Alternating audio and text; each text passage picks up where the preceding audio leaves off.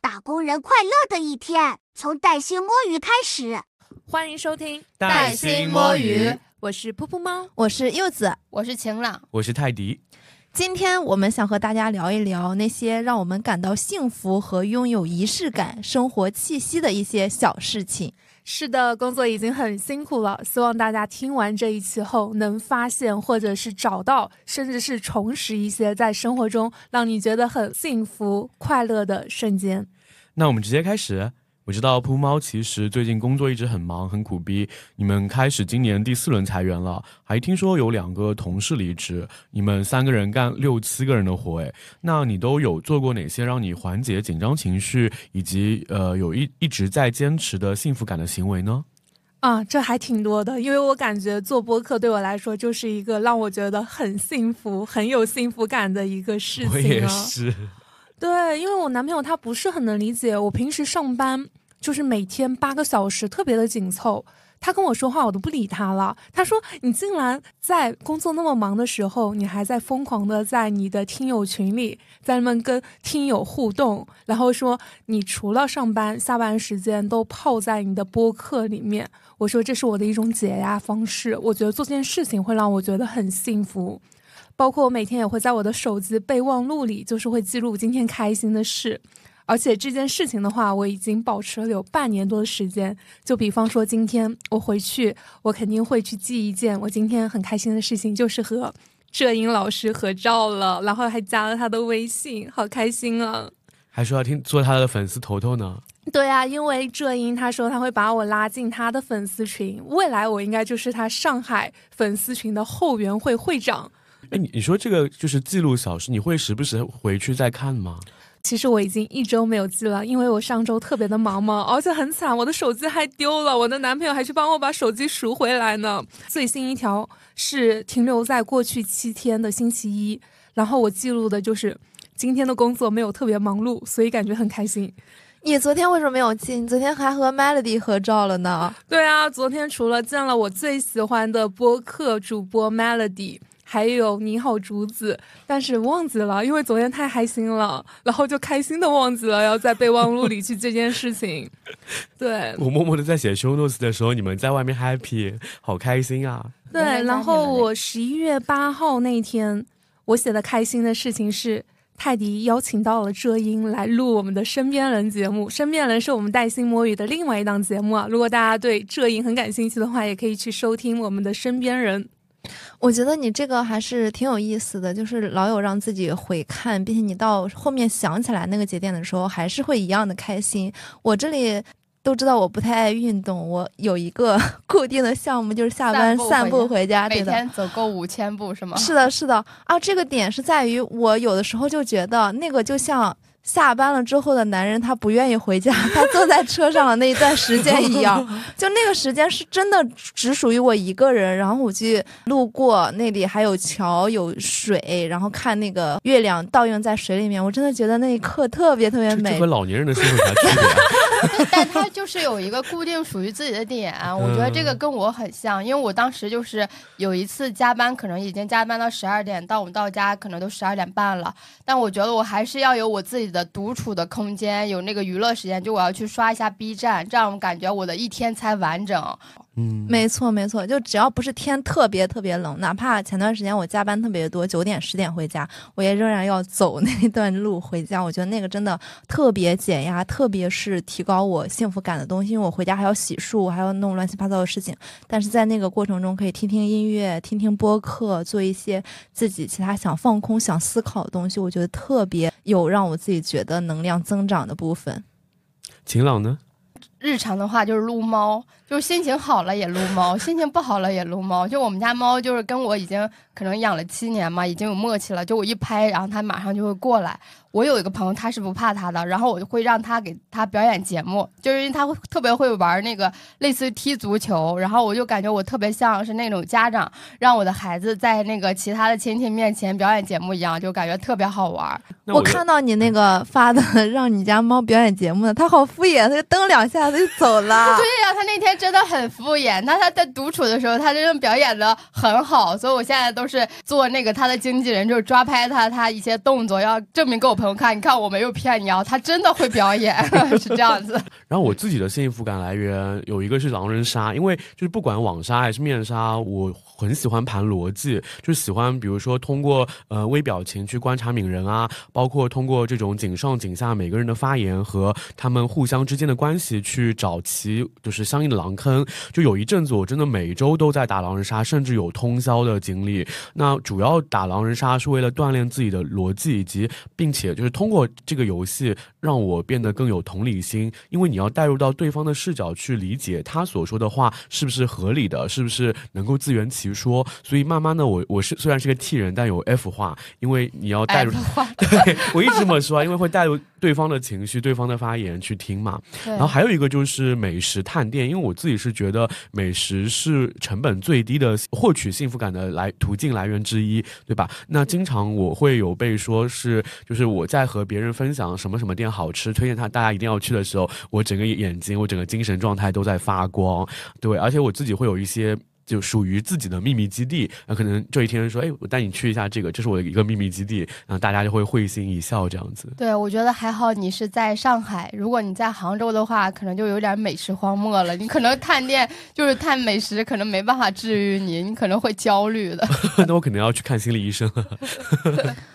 这个确实有，就是我们上一次录东东那一期的时候，我们线下约见面，泰迪就给我们推荐了很好吃的餐厅 A 和 B，然后我们选一个什么的，后面还去了他去的，我都忘了那叫是哪个路里面的秘密基地，就还蛮有意思的。不过是周末，我也还想想问一下，大家周末都做一些什么提高自己幸福感的事情啊？像我一般，如果说周末的话，我都会提前一到两个星期，我就开始要做规划了。之前不是在我们的带薪摸鱼其他节目里，就是有分享过，我在网上买了很多刮刮卡嘛，在刮刮卡上把我想做的一些事情都写上去，刮这张卡来决定我周末去干什么。我之前有刮到过，我要去韩国街吃饭。然后有刮到过要去复旦大学玩，杭州的千岛湖等等的。然后我真的就是刮到哪一张我就去做哪件事情。我觉得这个真的非常的让你有仪式感。这这个卡是你提前自己写好的，是吗？对啊，这个提前写好的，而且在拼夕夕上买只要几块钱，你就可以买到几百张，就一直都刮不完。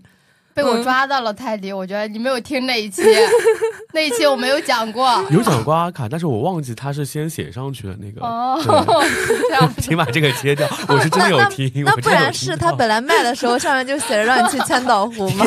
对，是的，是的。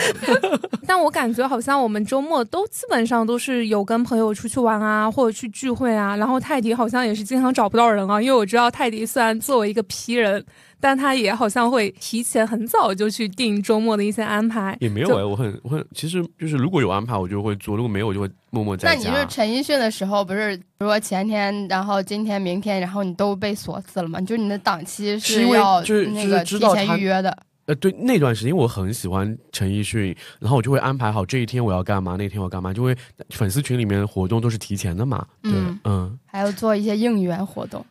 不过演唱会这种音乐会啊之类的还是比较少嘛，因为我自己的话跟男朋友是异地，所以我更多的也是找自己的女朋友们去玩。所以，嗯，兔猫聊到他自己是个 J 人，提前一两周规划，我大概也是这样，我至少会在本周四之前把周末的时间安排出来。说起规划，我今天在来的路上，我在忙着帮大家选民宿，因为就是一月初，我们几个就是陈奕迅的听友们，就粉丝们嘛，就他们想要去重温那个豆演唱会，因为特别经典。然后我就是上个礼拜我在十几家民宿里面选了四五家，然后因为我实在不就是觉得这几家都还不错，想给大家做个比较，我就拿了一张表格，然后把它列出来，然后大家做对比。群里面看到说，他说你以前是做卧底的吗？怎么做那么详细？就我虽然是 P 人，但是做自己喜欢做的事情，有时候还蛮 J 的。比如说做那种 City Walk 的攻略，我就会写个五页，对吧？就是很很详细的，这个时候就很 J。对，还是分情况的，对。你更多的讲的是和和自己同好做一些自己比较感兴趣的事情，所以这些我觉得也是很提高生活幸福感的部分。我还有另外一个提高幸福感的一个小的 tip 吧，就是适时的去奖励自己。比如说我挑战了一些我本来觉得自己做不到的事情，比如说。比如我本来不能勇敢 say no 的，像今天我调休了，我本来是一个具有请假羞耻症或者说恐惧症的这种，我很难去讲出我要用工作的时间，嗯，去做其他的事情，就这种感觉。拜托，你今天是来追星的，今天是来见浙英的，当然要调休了。那我觉得这很值得，好吗你应该跟老？板说我要去追星，所以调休。你跟他说我要去见那英了，是然后他，说我也，那我跟你一起调休好了。但你工作也，我觉得有一个好处，也可以看明星，因为我上次看你发的那个倪妮的，我觉得她好美啊。是的，确实很美。我主要是讲说，这话题已经偏了，好吧？我主要是讲说，就是当你克克服了自己的一点点小的障碍、小的困难，哪怕不是完成了成就特别大的事情的时候，适时的去奖励自己突破了一些障碍的这些东西，比如说买一个自己不舍得去下单的小小贵一点的单品之类的，这种推荐买我觉得金子我，我现在对金子是着迷上瘾了。就是我，我现在可后悔，我年轻的时候没有多买点金子，现在金子都变贵了。真的，我推荐你买金子。昨天还有朋友说什么潘多拉掉价了，因为它是银的。潘多拉不值钱，等我们以后有有钱了，我们节目要不每个主播发个金子吧，还可以当传家宝呢。真的努力做大做强。然后我我平时的话，我会喜欢组织那个家庭聚会。当时的话，是因为我发现很多南方朋友都不会包饺子，然后我当时召集了好几个朋友来我们家包饺子。因为我从内蒙拿过了那个羊肉馅嘛，现场教学，我带着另一个东北人，然后就是我们从和面到那个做面团，然后再来包饺子，都是全流程教大家的。我就觉得这个很好玩，就相当于是把我们这个。东北的一些文化是传染给了南方的朋友们，就还挺好玩。冬至快到了，你可以邀请我学一下，因为我以前小时候学过，没有学会，一直觉得蛮可惜的。然后你知道还有一个很夸张的事情是什么？就是我最近在家附近去找吃的，然后我去了一个小馆子，我问他们，我说有没有饺子？因为他们只有小馄饨和大馄饨，他说大馄饨就是饺子啊。然后我看了他，大馄饨不是饺子，不是啊，这样我不知，道他怎么会这样说，但我也不好意思，就是直接怼他，因为我觉得我只是来吃一顿饭，我之后就点就是随性点了那个大馄饨，然后他说对啊，这就是饺子，然后我心里在那边犯嘀咕。可以。我觉得我们下次可以去探索一下，就是道月社，然后他们推荐了最新一期，就是一个东北阿姨包那个手工饺子，一盘肉的才二十块钱。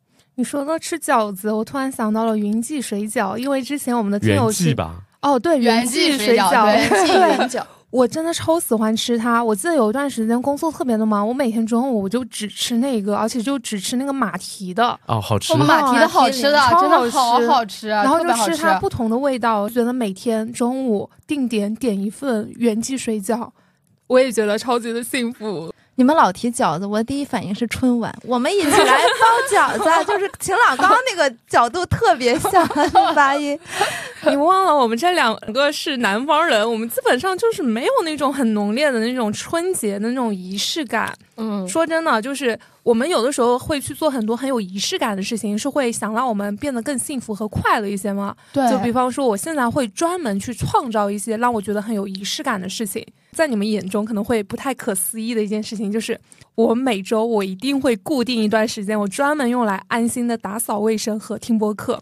那段 时间我就做两件事，一边扫地，然后一边擦东西，另外一边听播客。他真的很爱打扫，我是想说，他真的特别特别爱打扫。得有一件事情比起你打扫。一边打扫一边听播客更有仪式感，就是你在厕所里面练天河币这个事情，我觉得真的很有仪式感哎。但铺摸还有一个，我觉得也算是有仪式感。他喜欢在家布景，就是拍，比如说买一些服饰道具，然后拍一些类似大头贴这种东西朋友西。圈经常我觉得这个这个这个点也很好。是对。但我现在不拍了，因为有妙压相机了，你就只花几块钱，然后你就可以生成各种各样场景的一些照片。呃，现在可能是生成的职业照比较多，前段时间就是有万圣节的，还有秋天那种秋景，所以我很安利大家去下载妙压相机，它真的。超级还原你本身那种样子。如果你觉得它就是把你弄得太美了，有点失真的话，你自己再用醒图把你的脸再拉大一点，把你的眼睛再缩小一点，就跟你真人是一比一的还原。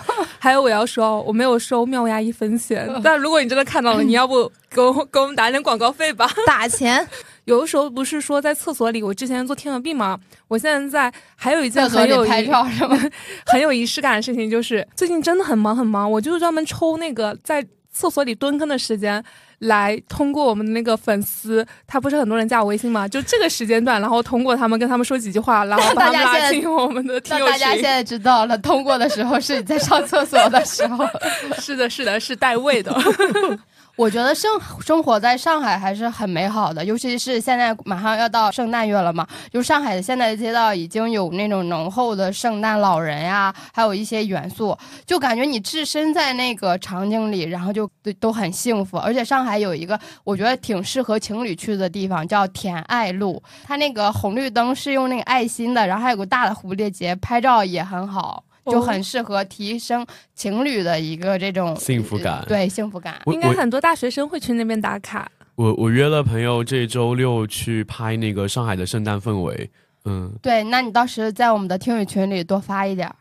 那我们的外地听友又要哭了，他们老是说不在上海，不能参加我们的线下活动。那我们十二月还有一个圣诞圣诞相关的一个活动呢，怎么办？我们听友们都 参与不了哎，这么快就开始预热了吗？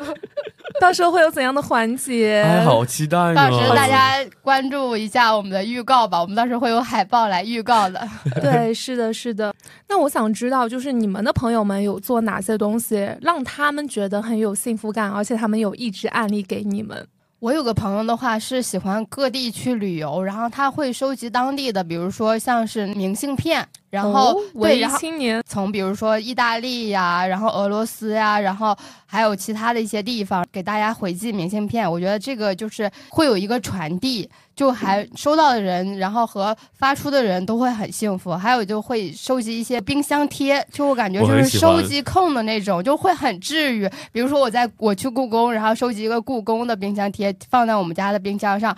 我感觉这个要坚持，并且他是真的热热爱这个东西。就我也有朋友，他可能喜欢攀岩，他每次都会去解锁不同的路线，比如说他爬了什么 V 二、V 三，每次都会拍视频。这是啥呀？就是它路线它有不同的，我也不知道这是啥。应该是级别吧，可能就是初初级啊、高级这样子。对的，然后他会在那个视频里面用视频去记录下来他爬的过程，反正也是长期坚持。另外还有朋友他比较喜欢画画，每次他遇到比较焦虑的事情或工作压力、生活压力比较大，他就会拿出一个时长让自己静下心来，什么都不干，只在那里画画，就是在平板上去画。我觉得这种东西也挺简。也挺提高自己生活的幸福感，是一些小确幸的事情的。说生活里的小确幸，我觉得会做饭也是一个，就是很让人提升幸福感的事情。因为我自己不会做饭，我还蛮羡慕的。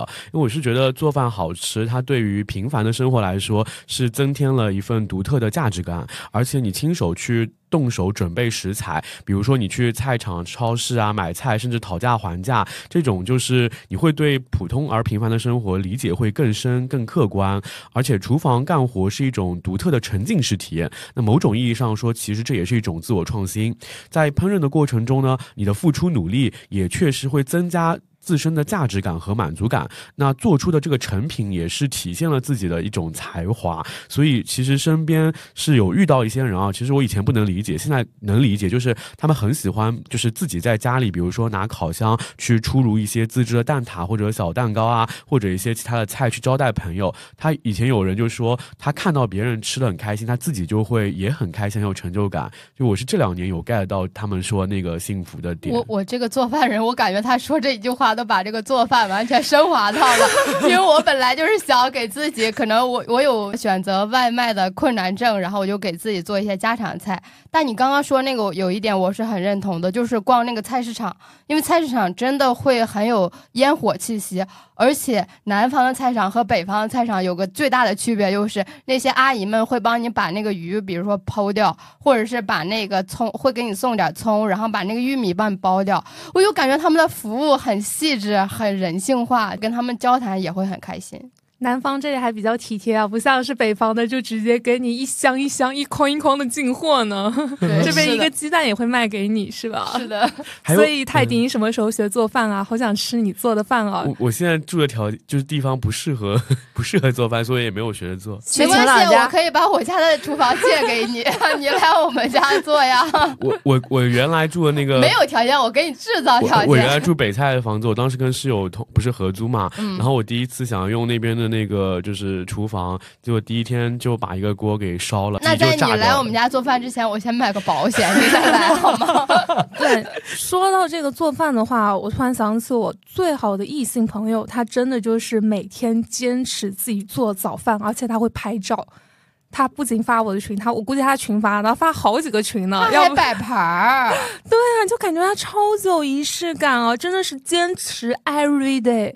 他晚上一两点钟不睡，跟我在那边还发表情包斗图，早上照样七点多钟开始给自己做早饭，雷打不动的。而且他夏天的时候，他那时候因为刚刚体检就查出来有点脂肪肝嘛，他就是为了要去消掉这个脂肪肝，让他的一个指标变得更好一点，他每天坚持爬楼梯。我觉得这种人真的超有毅力啊！就是不仅又有仪式感，然后又觉得他好有毅力，好厉害，做什么都可以成功。然后我这里还有一个另外一个好朋友，最近从几个月开始，他跟我说，他每周的周末他都要去徒步。对，哦他的职业其实是码农嘛，但是他之前的公司其实周末是要加班的。他跟我说，他现在的公司可能就相对来说要有点养老的性质，就周末他不需要值班。那对他来说，就是作为一个程序员，但是难得的周末是可以完全脱离电脑的。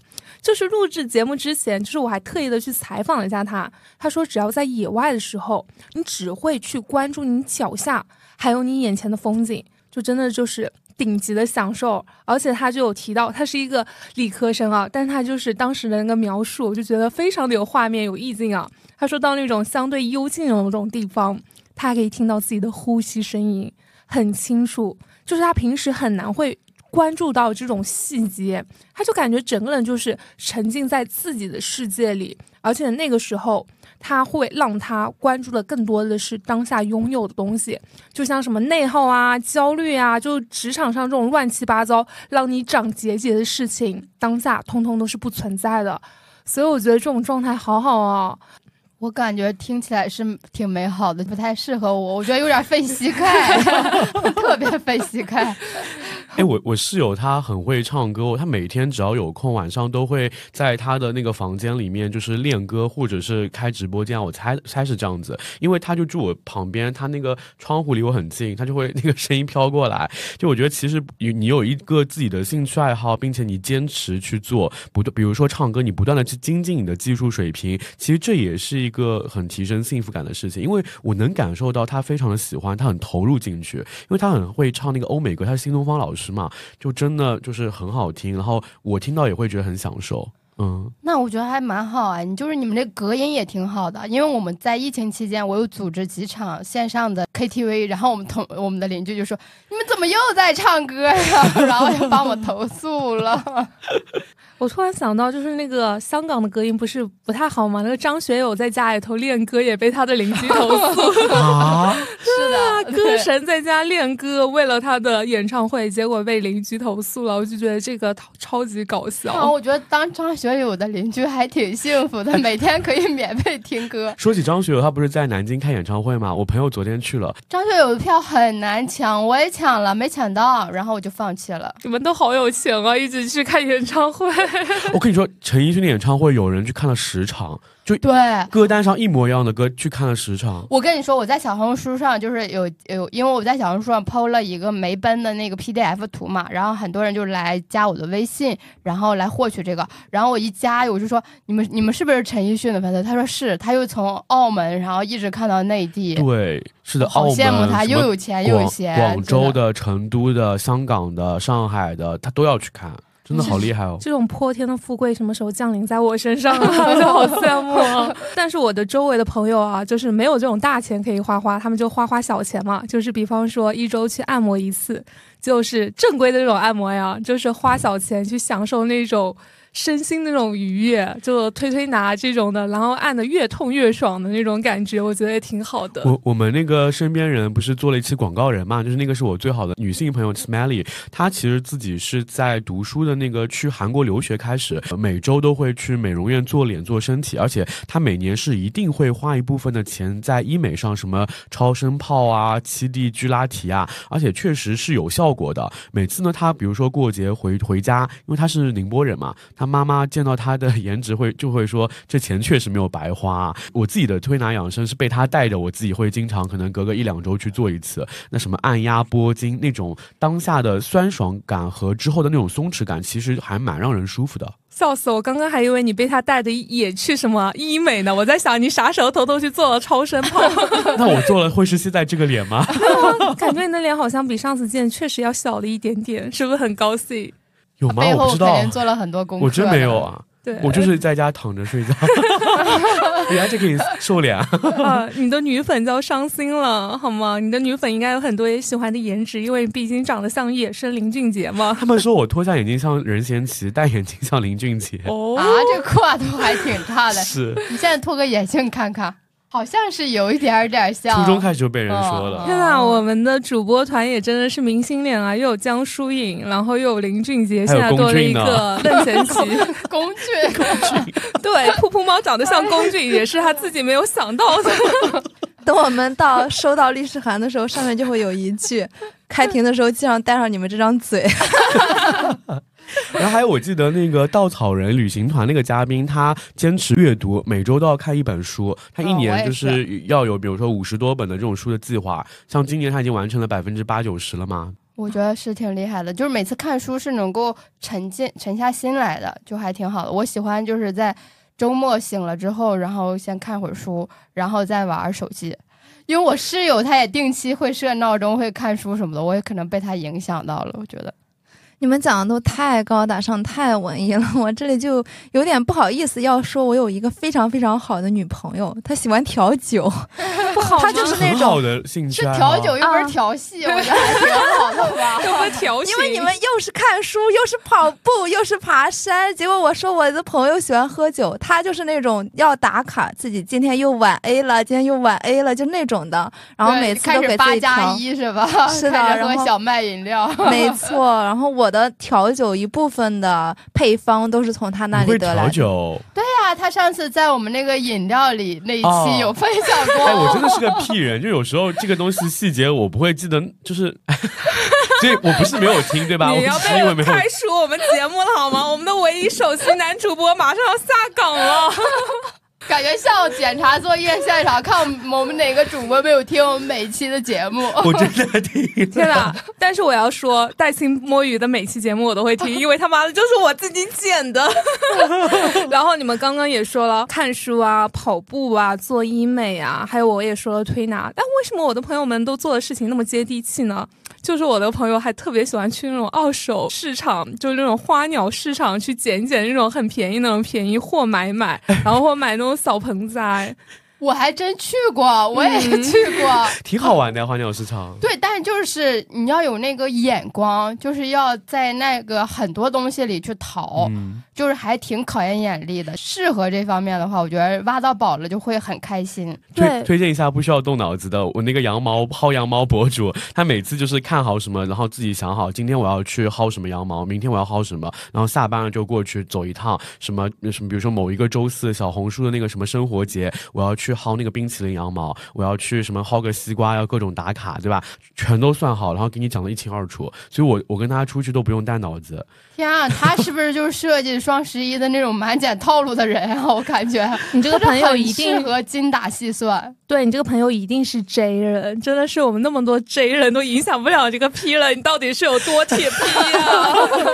铁 P 无疑，对，今天我们聊那么多，感觉总结下来也有十几条啊，能够帮助我们提升幸福感 tips 哎，就作为一个铁 J 人，我感觉非常的满意。这些你们提到的一些比较好玩啊、有趣的一些小事，我未来也会想去尝试。比方说柚子，你的朋友会调酒，晴朗包饺子，发扬东北文化。还有刚才就是晴朗发扬东北文化也是让自己提升幸福感的事情。对呀、对对是的是的每次教他们包饺子，我都觉得可好玩了。我还会拍现场拍照片记录什么的。东北人是人手人人都会吗？对呀、我们那边基本上都是人人都会有，因为我们那边没听过嘛，我们那边什么节都要吃饺子的。对，是的，真的很开心。还有包括我最近也特特别喜欢推拿，我感觉主要是也是被泰迪有安利到，因为他很喜欢去做什么艾灸啊。每次跟他说话，他都说：“哦，我刚刚按摩完，我刚刚艾灸完。”我现在也感受到了他的快乐，真的是花小钱办大事。因为我我是有句话被我那个 Smiley 朋友听进去了，就是就是他说你这个钱现在不花，你以后还是要把钱花在医院上的，因为他身边就不是我姥姥说的？就是因为他身边有朋友就是哦得了那种肩周炎，然后他还坚持连医院都不去，就为了省钱，没必要其实。对，就很像，因为我姥姥说你这个钱不用来花好吃的，一会儿你你到时也要吃药的，我觉得是一个道理。是嗯，对，是的，所以今天我们也聊了很多东西，我们也欢迎听友朋友们能够化身课代表，帮大家来总结梳理一下这些干货内容。那最后呢，如果你喜欢我们的节目，记得评论、收藏和点赞，并且通过 show notes 或者是评论区找到噗噗猫我的微信，进我们的学习研讨小组，或者是进我们的女生专属听友群。那我们下周四再见啦，拜拜，拜拜拜。